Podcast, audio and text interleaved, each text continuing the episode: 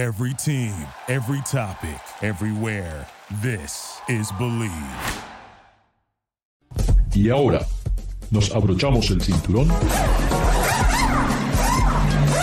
Ponemos la primera velocidad. Pisamos el acelerador. Y comienza el programa. ¿Qué tal amigos? Bienvenidos a una nueva edición de Garage Latino, como lo hacemos todas las semanas. Recuerden, aquí no hablamos de fútbol, no hablamos de béisbol, no. Solamente todo lo que tiene que ver con este apasionante mundo sobre ruedas. Y hoy tengo nuevamente el placer de compartir el show con nada más y nada menos que David Logi. ¿Cómo está David? ¿Qué tal Ricardo y estimado auditorio? Sean ustedes bienvenidos a su casa, Garage Latino un gusto verlos, un gusto saludarlos desde México. Les envío un fuerte abrazo. Y Garage Latino, les recuerdo, se transmite a través del Believe Network en Estados Unidos. También pueden bajar los podcasts de Garage Latino en Spotify. Y desde la capital, el centro de la cultura automotriz, Ricardo, su servidor, para compartir con ustedes lo que probamos, lo que nos gusta, los que vemos que puede tener problemas en el futuro. Bueno, tantas cosas, tantas opciones tenemos hoy en el mercado. Pero David, hablando del mercado, que constantemente tenemos cosas nuevas, quería mencionarte que tuve la oportunidad de atender al evento nacional, a la introducción del nuevo, totalmente rediseñado, el Hyundai Kona, que ha crecido, que tenemos versiones eléctricas, versiones con motor gasolina. También hay una híbrida que todavía no ha llegado a Estados Unidos, pero supongo que muy pronto estará aquí. Un auto que realmente me gustó mucho, me sorprende eh, esta empresa coreana que cada vez hace productos mejores. El Kona en sí ha crecido en tamaño, como mencioné, y ahora, me parece un tamaño perfecto para una familia tipo o incluso para una, para una persona que iba sola. Para la ciudad, este automóvil tiene todo lo que a mí me pareció es necesario. Suficiente potencia, un estilo muy único, suficiente espacio interior, un baúl más grande, más espacio en los asientos de atrás ah, y un porte que realmente se ve súper, súper moderno. La incorporación de los guardafangos con esos ah, colores negros le dan un aspecto, ¿cómo diría? Como de aventura, pero al mismo tiempo el frente, ahora que casi carece de entrada para los radiadores, lo hace muy dinámico, muy pero muy moderno. Y también repiten un poco es el, ese, toque de los píxeles, como vemos en la computadora. Adelante y atrás hay una fila así de píxeles muy, similar al Ionic 5, que nos hablan de esa, tal vez, esa conjunción entre lo nuevo y lo viejo, de lo, de lo, de lo moderno. Me parece muy interesante. Tres opciones de motores, el eléctrico 1.6 litro turbo, 2 litros, me quedo con el 2 litros sin ningún problema porque realmente me pareció la mejor opción. La versión de, con el motor turbo tiene un poquito más de caballo de fuerza, una transmisión de 8 velocidades, pero no sé, esto es un auto para, para la ciudad, es lo que le llaman un commuter, un vehículo para, para, ir y venir dentro de la ciudad, muy buena la eficiencia de, de, combustible, me pareció cómodo, así que no sé si vale la pena gastar más dinero para tener el motor con un poquitito más de fuerza. La versión eléctrica es totalmente diferente, obviamente, ya viene con la misma arquitectura de los 400 voltios que, aparece en el Ionic 5 y el 6. Eh, no es la arquitectura de 800 voltios, pero así todo se puede cargar el 80% de las baterías en aproximadamente 35 40 minutos. Así que mm, eh, todo muy, muy bien. Otra vez, me pareció un auto muy interesante y una muy buena opción dentro de este segmento que es tan competitivo hoy en día de los medianos compactos, no sé, eh, estas camionetas que algunos le llaman SUVs, otras le llaman crossover, ya no sabemos porque todo es una mezcla, pero definitivamente es lo que la gente quiere, ¿no? Más que los sedanes, eh, la gente quiere estos cuatro puertas elevados que le permiten una mejor eh, visibilidad. Quedé muy contento, tuve la, oportunidad de manejar ¿Con quién manejé? ya, ya, ni me acuerdo con quién estuve manejando. Pero gracias a Ariel García Linares de Hyundai nos ofrecieron eh, datos muy interesantes que en pocos días o en pocas semanas vamos a tener el vehículo para probarlo el 100%, pero esa primera impresión fue muy, pero muy, muy linda, quedamos muy contentos. Un saludo a Pepe Forte, que fue el copiloto de esta aventura eh, y realmente la pasamos muy, pero muy bien. ¿Y qué queríamos hablar? Queríamos hablar hoy del Toyota GR86 y el Miata MX5. una competición tremenda entre estos dos, así que ya vamos a hablar de eso, pero antes, nos les recordamos, escúchenos a través de Spotify. Ya regresamos. Duraloop es un tratamiento especial para que el aceite no pierda sus propiedades. Duraloop reduce la sedimentación de las partículas nocivas que dañan al motor. Duraloop disminuye la temperatura interna del motor y la fricción de los metales. Duraloop, para que el motor dure más. Amigos, continuamos aquí en Garage Latino con David Logi desde México y su servidor desde Los Ángeles. David, el sector de los vehículos deportivos siempre ha sido algo complejo porque, claro, está hecho para aquellos que gustan de manejar. Y Mazda, desde que trajo el famoso MX5 Miata en Estados Unidos, se convirtió casi en el único en un sector donde había un vehículo compacto, pero que te ofrecía el 100% de, lo, mínimo, es, lo básico para manejar, ¿no? Un, auto muy, muy lindo que muchos lo comparaban al famoso al Lotus Elise, ¿no? De los años 60. Realmente un auto que para los que disfrutan manejar, hasta ahora el Miata MX5 ha sido excepcional.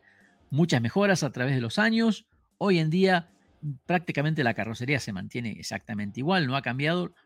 también la mecánica ha cambiado muy, muy poco. Ha subido el motor de 1.6 a casi, bueno, prácticamente estamos igual. Eh, se, ha mejorado eh, cada vez más liviano el automóvil, pero Toyota ahora nos dice, atención, que hay otra, otra opción. David, dime. Pues es muy interesante lo que está sucediendo en este segmento porque eh, son vehículos que son divertidos, pero no es como para que te metas en, problemas. Entonces, eh, estos autos, eh, pues, a mí me agrada que siguen el enfoque de tracción trasera motor delantero longitudinal, que es como, como debe ser, ¿no? Para las personas que gustan realmente de un manejo gourmet. Yo no lo sé, eh, pienso yo que posiblemente el ah, Toyota, el GR86, em, pueda ser un poquito más fiel a la misión de lo que era el Pony Car cuando nació, porque cuando nació el Mustang era un vehículo que estaba, pues, eh, eh, derivado de una plataforma generalista, pero con la intención de, que fuera un, vehículo accesible. Con el paso del tiempo, el, Pony Car fue creciendo, fueron eh, pues mejorando las motorizaciones, fue haciéndose más potente, más salvaje. Pero la misión original que tuvo el Mustang cuando nació es que era un vehículo atractivo, deportivo, divertido y muy accesible sin ser eh, excesivamente potente. Entonces yo siento que en ese, en ese aspecto, eh, este, este auto se mantiene fiel a lo que fue la, la misión o el génesis de, los Pony Cars, que los Pony Cars después fueron, fueron ah, evolucionando, cada vez se fue con cada rediseño el Mustang haciendo más grande, hasta que llegó esa ese fatídico año de 1974 y salió el Mustang 2, etcétera, etcétera, pero como que la gente de Ford se dio cuenta que el auto eh, eh, fue continuamente creciendo y haciéndose más potente, más grande y más caro. Entonces, eh, este auto a mí me agrada mucho porque tiene suficiente potencia para que tú te diviertas y que lo pueda disfrutar un mayor número de personas porque por lo general tú aumentas la potencia del vehículo y se, se, vuelve un requerimiento aumentar el talento del conductor. Totalmente, totalmente. Entonces, este auto tiene suficiente potencia para divertirte, pero no tanta que en un momento dado, eh, pues eh, te, vas a, te vas a, vas a tener un accidente con el auto, te lo vas a poner, como ha sucedido tantas veces. ustedes no me dejarán mentir, todos esos videos de Cars and Coffee, de los eventos en los cuales eh, la gente sale pues eh, haciendo pues su pequeña salida espectacular, su show off. Sí, termina contra la pared. Y se ponen los automóviles. Entonces, a mí me parece muy bien lo que es el, el este, este par de vehículos, el GR86 y el Mazda, el MX5 Miata, porque coincidentemente hay prácticamente paridad de precios, está bastante, bastante bien enfocado este, este comparativo que, que, tú sacaste porque realmente los precios están muy cercanos. Entonces, básicamente, te podría decir que, que pueden estar persiguiendo al mismo cliente o al cliente que tiene el mismo presupuesto, aunque no necesariamente los mismos gustos y objetivos. Y el, yo, yo creo, David, disculpa que te interrumpa, pero creo que también es importante por, por, el lado de Toyota. Sabemos que Toyota tiene una tradición que comenzó en los años 70 con el Toyota Levin. Eh, fue de repente se le coloca un motor de dos árboles de leva a la cabeza y se convierte en el Levin Trueno, el, Toyota Corolla de, más deportivo. Después sale eh, una versión más competitiva y finalmente en los años 80 se lanza el AE86, el chasis AE86, que se homologa para las competencias de rally eh, internacional y se convierte con ese motor 1.6 litros de doble árbol de levas a la cabeza, realmente un auto súper competitivo y que en cierta manera fue la parte deportiva de Toyota. Eso era, eh, eh, eso era el todo para Toyota, ¿no? el Corolla AE86. Bueno, pasaron los años, desapareció eh, esa parte deportiva de Toyota a nivel, digamos, para, para, accesible para todos. Y cuando Zion quiere lanzar este, el FS, eh, se crea este, esta asociación con Subaru y crean este automóvil que prácticamente comparte toda la plataforma con el Subaru BRZ, pero por la parte de Toyota se aprovecha esa historia del AE86, se bautiza de esa manera en Japón y sale otra vez a la calle un auto de similares especificaciones al Corolla AE86 original, eh, muy similar en tamaño, en prestación, y bueno, eh, los entusiastas de Toyota han quedado muy, muy contentos. Dime. Y también en cuanto a la misión, porque esta marca Zion fue creada para los jóvenes, fue creada como una marca con el objetivo de ser, de ser accesible. Y eso realmente volvemos a lo mismo que cuando nació el Pony Car. Ese también era, uno de los objetivos, que fuera un auto accesible. Ahora, es muy ah, interesante lo que estás mencionando de esta marca Zion, que pues esa marca tristemente desapareció porque Desgraciadamente era un buen concepto, pero llegó en la época en, la cual las, eh, los cambios del consumidor, de preferencia del consumidor iban cambiando y pues ellos estaban buscando lo que son las, y eso sigue hoy en día, las camionetas, las, las SUVs y las crossovers. Entonces, ellos debían haber tenido una camioneta crossover si querían sobrevivir y, pues posiblemente lo la, tuvieron, pero no llegó a tiempo. Ahora, un detalle que es sumamente, a mí me parece sumamente interesante de la marca, no, este, porque el Toyota GR86 del que estamos hablando es el décimo aniversario. Ahora, décimo aniversario de qué? La gente se puede preguntar de qué, de, qué estás hablando. Y es el décimo aniversario de lo que es el, ah, pues, el nacimiento de su antecesor o su padre espiritual que, moderno, que es el, el Zion FRS. Y pues ustedes recordarán que esta marca pues ya le, pasó lo mismo que el pájaro Dodo, o sea, bye. Pero es muy interesante de, que esta marca Zion, un detalle que se me hace sumamente interesante, es que básicamente estuvo a cargo de Jim Farley.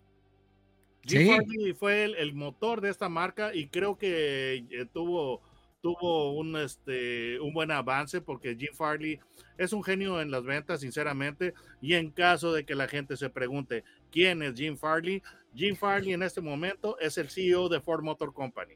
Y Jim Farley también es el papá de Lexus, porque también fue el product planner de Lexus.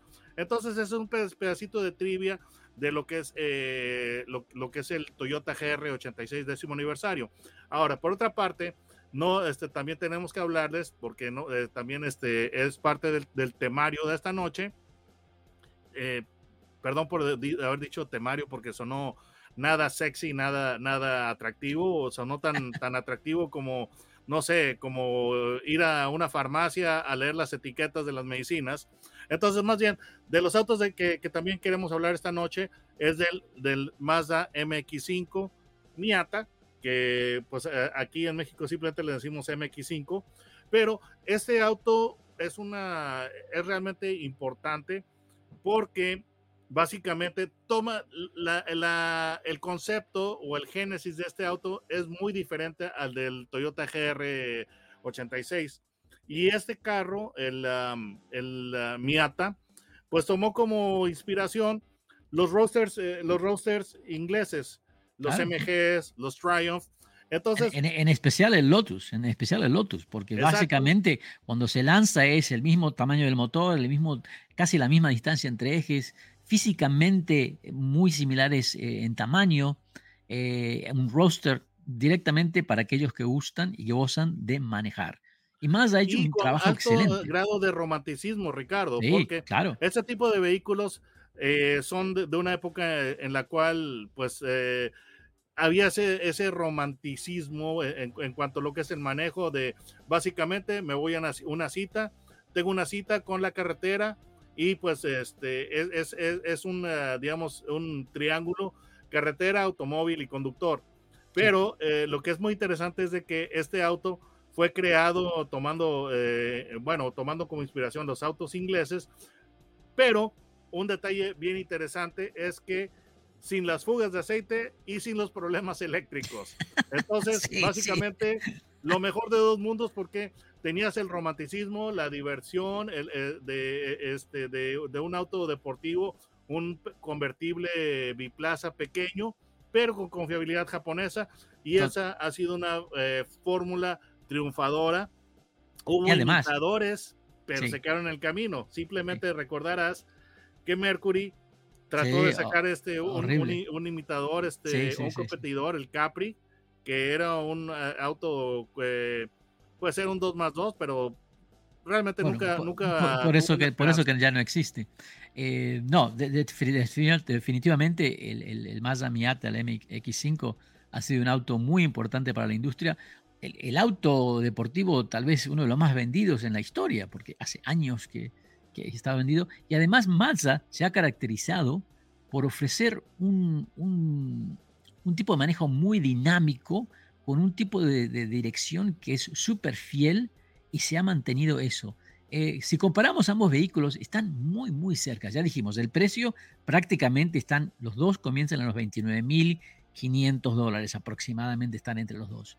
Eh, motores, el, Toyota viene con el motor doble árbol de levas a la cabeza, que es el Boxer de Subaru, de, con un desplazamiento de 2.4 litros y genera 180 caballos de fuerza. El Mazda posee un motor 4 cilindros en línea, con 16 válvulas, doble levas a la cabeza también, eh, y 140 y, no, perdón, 100, 180 caballos de fuerza para el Miata, 228 caballos de fuerza para, para el Toyota, perdón.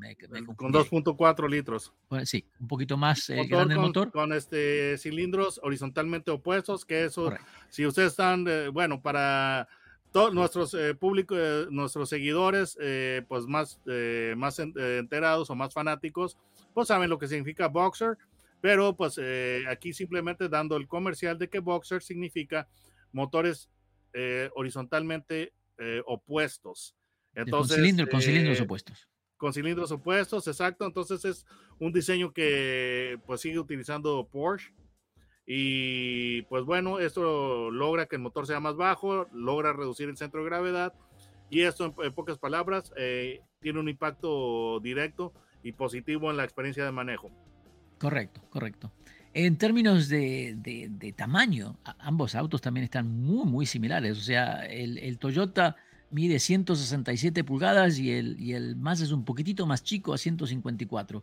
Lo interesante es que el, el Toyota pesa 2.800 libras y el Mazda es un súper liviano. No sé cómo han hecho para que este auto pese nada más que 2.345 libras. Estamos hablando de 500 libras menos, que es un montón. Pero recuerdo haber hablado con los ingenieros y, me decían que todos los años buscaban de cómo hacer, cómo, dónde, o sea, hacer la puerta más fina, e incluso en el motor, hacer que la biela pese dos gramos menos, ¿no? Que la guantera, bueno, no, necesitamos guantera, o sea, constantemente pensando en el peso del vehículo para ofrecer que cada caballo de fuerza se pueda utilizar al 100%. Muy, muy interesante.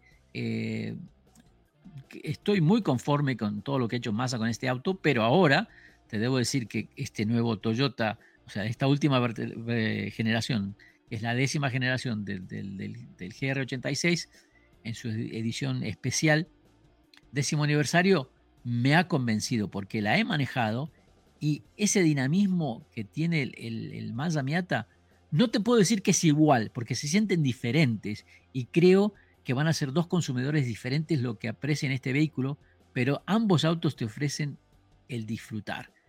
Eh, noté que el Toyota, la suspensión me pareció como que me respondió un poco mejor que, la, que el Mazda Miata. El Mazda Miata tiene muy linda dirección, pero el, Toyota se me sintió como mejor plantado.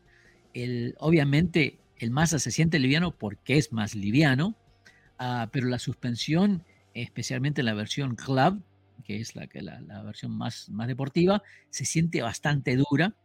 Ambos vehículos vienen con neumáticos muy, muy especiales que, para tener mucho, mucho grip. Eh, así que eso también afecta a veces el, el, andar en el, en el día a día. Y ambos autos, te digo que no son nada buenos en lo que es consumir combustible. ¿eh? Tragan bastante, bastante, bastante. El Mazda me rindió un poquitito más, pero así todo estamos hablando de motores pequeños que cuando los empiezas a, manejar un poquito fuerte, ambos autos te están dando entre 20 y 25 millas por galón, que hoy en día me parece tendría que ser mucho, pero mucho mejor. El Mazda creo que te da un poquito más, pero ambos autos creo que tendrían que darlo mucho, mucho más. Los dos aceleran muy, muy bien. Eh, el, Toyota viene con dos transmisiones. Se puede optar por una de seis velocidades manual, que es la preferida de todos los fanáticos que gustan manejar, y si no, también viene con una transmisión automática de seis velocidades con, con esas manetillas detrás del volante. Y con el Dynamic Wrap Control, o sea, Hace, hace, el pequeño blip para simular el, el, heel and toe. Correcto, correcto. Mazda ahora ya no tenemos más la transmisión este manual. Ahora creo que tenemos solamente la automática, que me parece bien, pero a veces como que nos faltó ese eso que muchos de los viejos queremos, pero tal vez para los jóvenes ya no es tan importante. La cosa es que ambos autos se manejan muy muy lindo. En términos de precio dijimos, eh, los dos comienzan alrededor de los 29.500, pero, y aquí está el pero, el Mazda de repente tiene un poquito más de opciones tiene diferentes trims, donde el Toyota, el Toyota GR86 solamente tienes la versión base de los 29 mil dólares, el premium, que realmente lo que cambia es un poco el interior, el, audio, la conectividad, en los 33 mil dólares, y la edición décimo aniversario, que es una edición limitada, aclaremos. No son muchos de estos autos, ¿ok? Eh, todos tienen su sticker de Gazoo Racing con el, con el número en el vehículo, estamos hablando de nada más que 800 unidades, y ese vehículo está a 35.880 dólares. Me parece muy, pero muy competitivo ese precio. Ahora, cuando vamos al. No olvides que el décimo aniversario te, te, da una suscripción por un año a lo que es la National Auto Sport Association. Sí, sí, sí, sí, sí. sí. Y te digo, eh, esta edición también viene en colores específicos, con franjas negras, con neumáticos especiales, eh, rines especiales, perdón. Ah, también eh, el sistema de escape. Es, el catback y, tiene las puntas son cromadas en negro, ¿no? que también le dan algo significativo. En términos de, de precios, el, Mazda, el, el, modelo base Sport también comienza en los 29 mil, pero después tenemos el Club, el Grand Touring, el Grand Touring RF, que es mi favorito porque es el, que es el de techo duro, y el Cluff RF, que ya cuesta 40 mil dólares. O sea que también están bastante competitivos. Ahora, dentro del vehículo son muy diferentes, David. Muy, pero muy diferentes. El Mazda me parece mucho más refinado. Eh, me, gusta, eh, en cierta manera, no sé si es el estilo que tiene, eh, los controles, me pareció con un cierto toque de lujo, te diría. Donde el Toyota es el típico Toyota bien simple, excepto por los paneles y, los asientos en, napa especial, con, butacas deportivas, pero lo demás del instrumento y todo eso es el típico Toyota. Nada malo, nada malo, pero nada espectacular tampoco.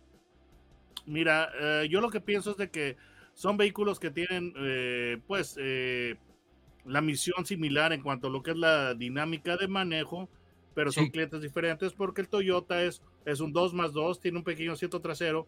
Bueno, David, espera, espera, David, David, eso es una excusa. 2 más 2, esos asientos de atrás son imposibles de que nadie se siente. Estoy de acuerdo, pero. Solamente una excusa, para el mercado japonés por Estoy de acuerdo, pero o sea, al diario eso lo va a hacer más, más práctico el auto porque tienes un poquito más de espacio. Sí, sí. Sí, sí, eso sí. El Mazda te sientes que, que no puedes mover el asiento hacia atrás, ¿no?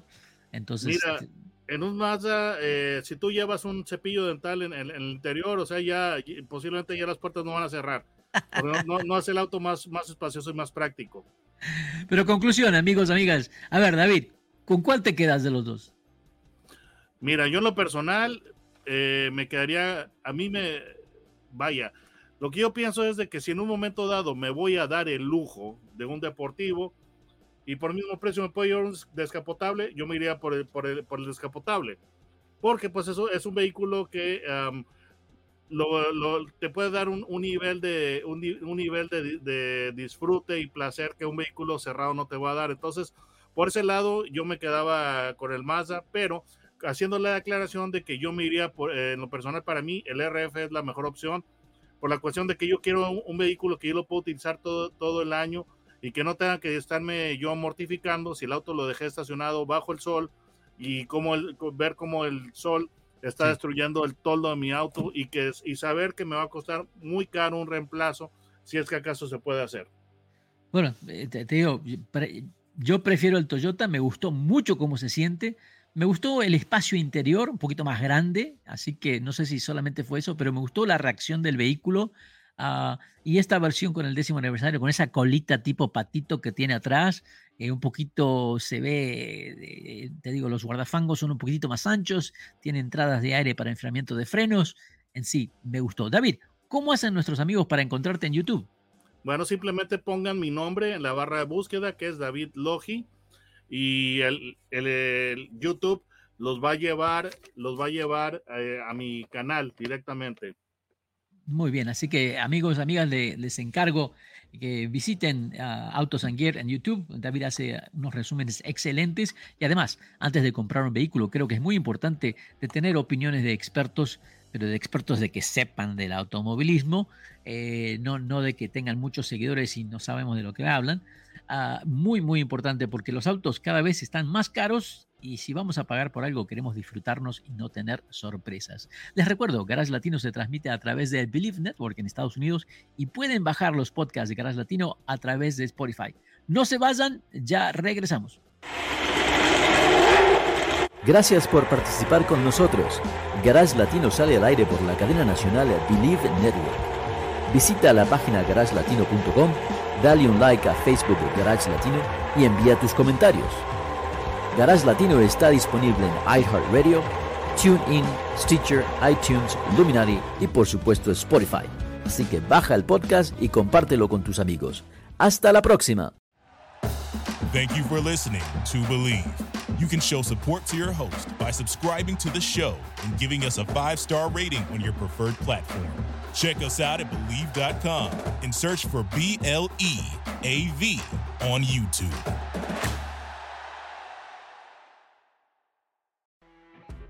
You know, when you're listening to a true crime story that has an unbelievable plot twist that makes you stop in your tracks? That's what our podcast, People Are the Worst, brings you with each episode. I'm Rachel. And I'm Rebecca. We're identical twins who love true crime cases that make you say, didn't see that coming, and we hate the people responsible for them. Listen to People Are the Worst now on Apple, Spotify, or wherever you get your podcasts.